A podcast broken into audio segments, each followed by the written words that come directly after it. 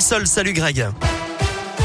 Bonjour Eric, bonjour à tous. À la une, la France va-t-elle renforcer ses mesures sanitaires pour lutter contre la cinquième vague de Covid? Nouveau conseil de défense sanitaire aujourd'hui.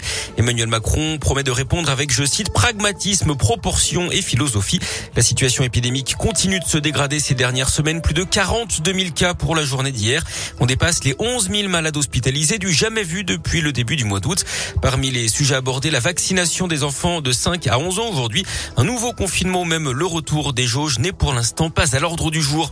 L'actuel est aussi politique avec Éric Zemmour qui refait parler de lui. Le meeting du candidat d'extrême droite hier à Villepinte en Seine-Saint-Denis a dégénéré.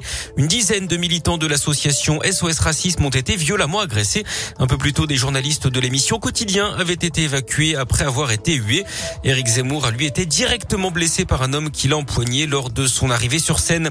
Du sport, du foot, fin de l'aventure pour Claude Puel à Saint-Etienne. Le coach des Verts remercié hier après la lourde défaite 5-0 contre Rennes. Les Verts qui sont derniers de Ligue 1.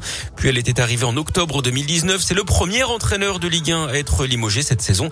Ça ne va pas fort non plus. Un Lyon tenu en échec par Bordeaux, deux partout après avoir mené deux fois au score.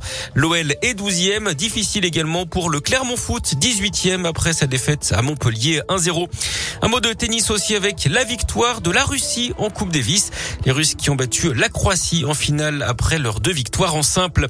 La météo de la pluie dans la région ce matin, 1 à 4 degrés, peut-être des éclaircies cet après-midi avec quand même pas mal de grisailles.